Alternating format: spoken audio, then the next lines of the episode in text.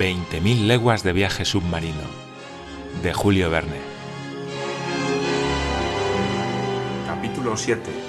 Un cetáceo de especie desconocida. La sorpresa causada por tan inesperada caída no me privó de la muy clara impresión de mis sensaciones. La caída me sumergió a una profundidad de unos 20 pies. Sin pretender igualarme a Byron o a Edgar Poe, que son maestros de natación, creo poder decir que soy buen nadador. Por ello, la zambullida no me hizo perder la cabeza y dos vigorosos taconazos me devolvieron a la superficie del mar. Mi primer cuidado fue buscar con los ojos la fragata. ¿Se habría dado cuenta la tripulación de mi desaparición? ¿Habría virado de bordo el Abraham Lincoln? ¿Habría votado el comandante Farragut una embarcación en mi búsqueda? ¿Podría esperar mi salvación? Profundas eran las tinieblas. Entreví una masa negra que desaparecía hacia el este y cuyas luces de posición iban desapareciendo en la lejanía. Era la fragata. Me sentí perdido. ¡Socorro! ¡Socorro! grité mientras nadaba desesperadamente hacia el Abraham Lincoln, embarazado por mis ropas que, pegadas a mi cuerpo por el agua, paralizaban mis movimientos. Me iba abajo. Me ahogaba. ¡Socorro! Fue el último grito que exhalé. Mi boca se llenó de agua. Me debatía, succionado por el abismo. De pronto me sentí asido por una mano vigorosa que me devolvió violentamente a la superficie, y oí, sí, oí estas palabras pronunciadas a mi oído. Si el Señor fuera tan amable de apoyarse en mi hombro, nadaría con más facilidad. Mi mano se asió del brazo de mi fiel Conseil. Tú, eres tú, yo mismo, respondió, a las órdenes del Señor. ¿Te precipitó el choque al mar al mismo tiempo que a mí? No, pero como estoy al servicio del Señor, seguí al Señor. El buen muchacho encontraba eso natural. ¿Y la fragata? La fragata, respondió Conseil, volviéndose de espaldas. Creo que el señor hará bien en no contar con ella. ¿Cómo dices? Digo que en el momento en que me arrojé al mar, oí que los timoneles gritaban Se ha roto la hélice y el timón. ¿Rotos? Sí, destrozados por el diente del monstruo. Es la única avería, creo yo, que ha sufrido el Abraham Lincoln, pero desgraciadamente para nosotros es una avería que le impide gobernarse. Entonces estamos perdidos. Posiblemente, respondió Conseil con la mayor tranquilidad.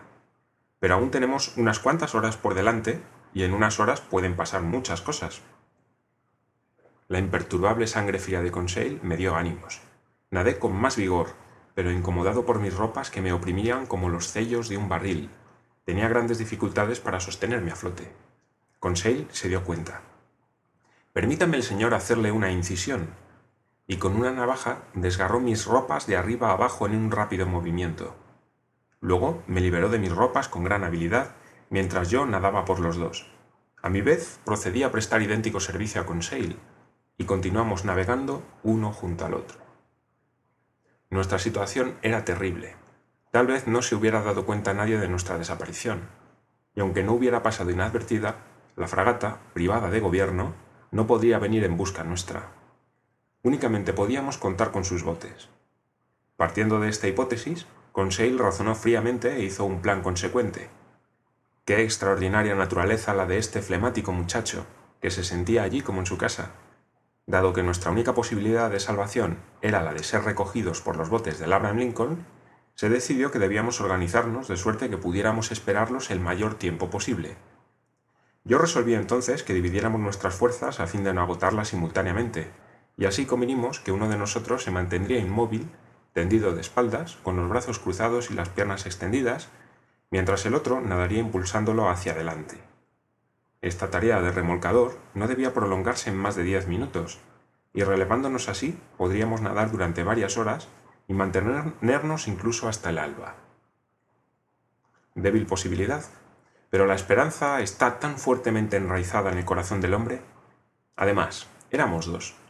Y por último, puedo afirmar, por improbable que esto parezca, que aunque tratara de destruir en mí toda ilusión, aunque me esforzara por desesperar, no podía conseguirlo. La colisión de la fragata y del cetáceo se había producido hacia las once de la noche. Calculé, pues, que debíamos nadar durante unas ocho horas hasta la salida del sol, operación rigurosamente practicable con nuestro sistema de relevos. El mar, bastante bonancible, nos fatigaba poco. A veces trataba yo de penetrar con la mirada en las espesas tinieblas que tan solo rompía la fosforescencia provocada por nuestros movimientos.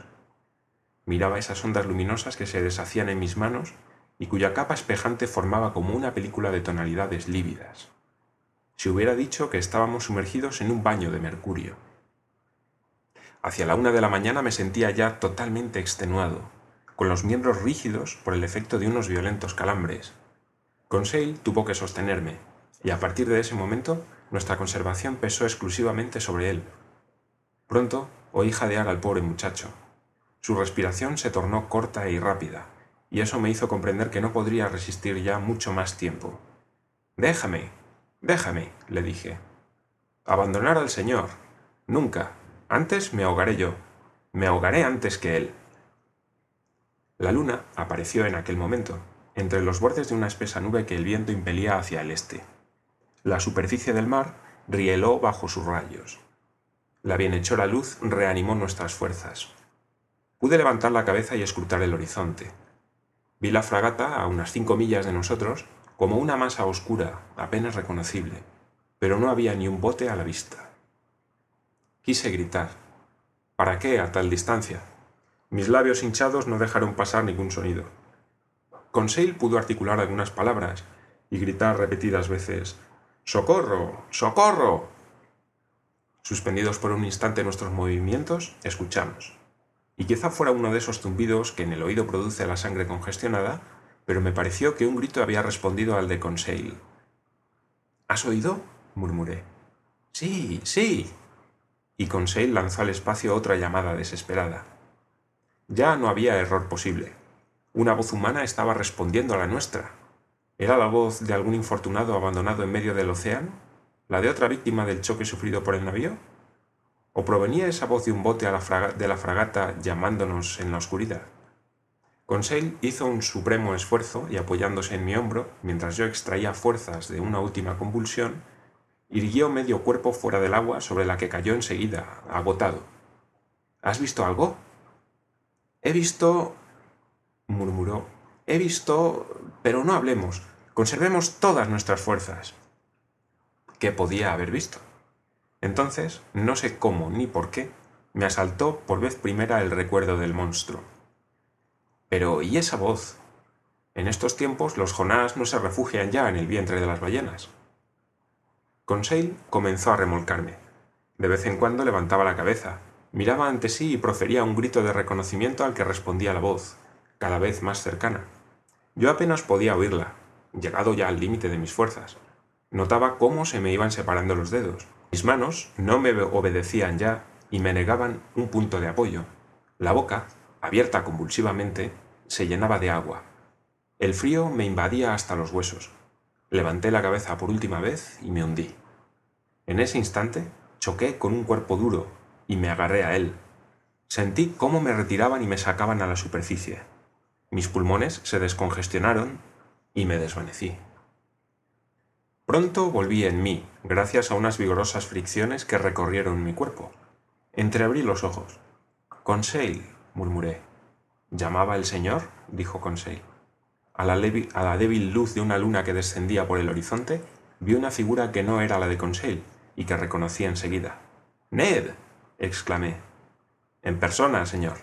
El mismo, que va corriendo tras de la prima ganada, respondió el canadiense.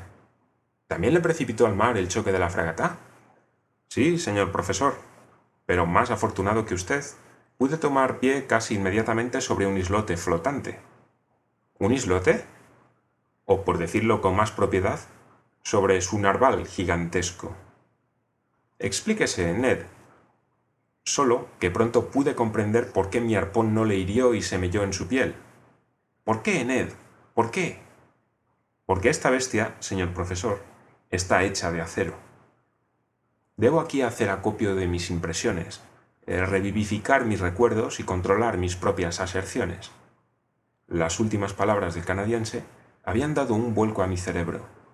Rápidamente me hice hasta la cima del ser o del objeto semisumergido que nos servía de refugio y la golpeé con el pie. Era evidentemente un cuerpo duro, impenetrable, y no la sustancia blanda que, que forma la masa de los grandes mamíferos marinos. Pero ese cuerpo duro podía ser un caparazón óseo, semejante al de los animales antediluvianos, que me permitiría clasificar al monstruo entre los reptiles anfibios, tales como las tortugas y los aligátores. Pues bien, no. El lomo negruzco que me soportaba era liso, bruñido, sin imbricaciones. Respondía a los golpes con una sonoridad metálica, y por increíble que fuera, parecía estar hecho, ¿qué digo? Estaba hecho con planchas atornilladas. La duda ya no era posible. El animal, el monstruo, el fenómeno natural que había intrigado al mundo científico de todo el orbe y excitado y extraviado la imaginación de los marinos de ambos hemisferios era, había que reconocerlo, un fenómeno aún más asombroso, un fenómeno creado por la mano del hombre. En el descubrimiento de la existencia del ser más fabuloso, del ser más mitológico, no habría podido sorprender tanto y en tan alto grado a mi razón como el que acababa de hacer. Que lo prodigioso provenga del Creador parece sencillo, pero hallar de repente bajo los ojos lo imposible, misteriosa y humanamente realizado, es algo que hace naufragar a la razón. Y no había vacilación posible. Nos hallábamos, efectivamente, tendidos sobre la superficie de una especie de barco submarino, cuya forma, hasta donde podía juzgar por lo que de ella veía, era la de un enorme pez de acero. Ned Land tenía ya formada su opinión al respecto, y Conseil y yo hubimos de compartirla con él. Pero, puesto que es así, dije, este aparato contiene un mecanismo de locomoción y una tripulación para maniobrarlo. Evidentemente, respondió el arponero. Y sin embargo, hace ya tres horas que habito esta isla flotante sin que su tripulación haya dado todavía señales de vida. ¿Ha permanecido inmóvil durante todo este tiempo? Así es, señor Aronax. Se deja mecer por las olas, sin ningún otro movimiento. Sin embargo, nosotros sabemos, sin la menor duda, que está dotado de una gran velocidad. Ahora bien, para producir esa velocidad hace falta una máquina, y para hacer funcionar esta un maquinista. De todo ello infiero que estamos salvados. Mmm, exclamó Ned Land en tono de duda. En aquel mismo momento, y como corroboración de mi argumento, se oyó un ruido procedente de la extremidad posterior del extraño aparato, cuyo propulsor era evidentemente una hélice, y se puso en movimiento. Apenas si tuvimos tiempo para aferrarnos a su parte superior que emergía de las aguas en unos 80 centímetros. Afortunadamente, su velocidad no era excesiva. Mientras navego horizontalmente, murmuró Ned Land, nada tengo que objetar, pero como le dé por sumergirse, no doy dos dólares por mi pellejo. Y aún hubiera podido dar menos. Se hacía, pues, urgente comunicar con los seres encerrados en el interior de la máquina. Busqué en la superficie de la misma una abertura, una escotilla, un agujero de hombre, por emplear la expresión técnica, pero las líneas de tornillos, sólidamente fijados en las junturas de las planchas, eran continuas y uniformes. La luna desapareció en ese momento y nos sumió en una profunda oscuridad. Necesario era esperar la llegada del día para considerar los medios de penetración en el interior del barco submarino. Así pues, nuestra salvación dependía únicamente del capricho de los misteriosos tripulantes que dirigían el aparato. Si decidían sumergirse, estaríamos perdidos. Exceptuado este caso, no dudaba yo de la posibilidad de entrar en relación con ellos, pues en efecto, de no producir por sí mismos el aire, necesario era que ascendiesen de vez en cuando a la superficie del océano para renovar su provisión de moléculas respirables. De ahí la necesidad de que existiera una abertura que pusiera en comunicación el interior del barco con la atmósfera. Había que descartar ya completamente toda esperanza de ser salvados por el comandante Farragut, pues íbamos hacia el oeste y a una velocidad que, aunque relativamente moderada, yo estimaba no inferior a unas 12 millas por hora. C batía el agua con una regularidad matemática, y a veces emergía lanzando una espuma fosforescente a gran altura. Hacia las 4 de la mañana aumentó la velocidad. Nos era muy difícil resistir a tan vertiginosa marcha, sobre todo cuando las olas nos azotaban de plano. Afortunadamente, Ned halló una argolla fijada en la superficie del aparato a la que pudimos asirnos con seguridad. Al fin acabó la espantosa noche, de la que mi memoria no ha podido conservar todas sus impresiones. Tan solo un detalle quedó impreso en ella. Durante algunos momentos de calma del mar y del viento, creí oír en varias ocasiones unos vagos sonidos, una especie de armonía fugaz producida por lejanos acordes. ¿Cuál era, pues, el misterio de esa navegación submarina cuya explicación buscaba en vano el mundo entero? ¿Qué seres vivían en ese extraño barco? ¿Qué agente mecánico le permitía desplazarse con tan prodigiosa velocidad? Se hizo de día. Las brumas matinales nos envolvían, pero no tardaron en desgarrarse. Me disponía a examinar atentamente la superficie del aparato, que en su parte superior presentaba una especie de plataforma horizontal, cuando me di cuenta de que el barco iniciaba un movimiento de inmersión. ¡Eh! ¡Por todos los diablos! gritó Ned Land al tiempo que golpeaba con el pie la plancha sonora. ¡Ábrannos, navegantes inhospitalarios! Pero era difícil hacerse oír en medio del ensordecedor zumbido de la hélice. Afortunadamente, cesó el movimiento de inmersión.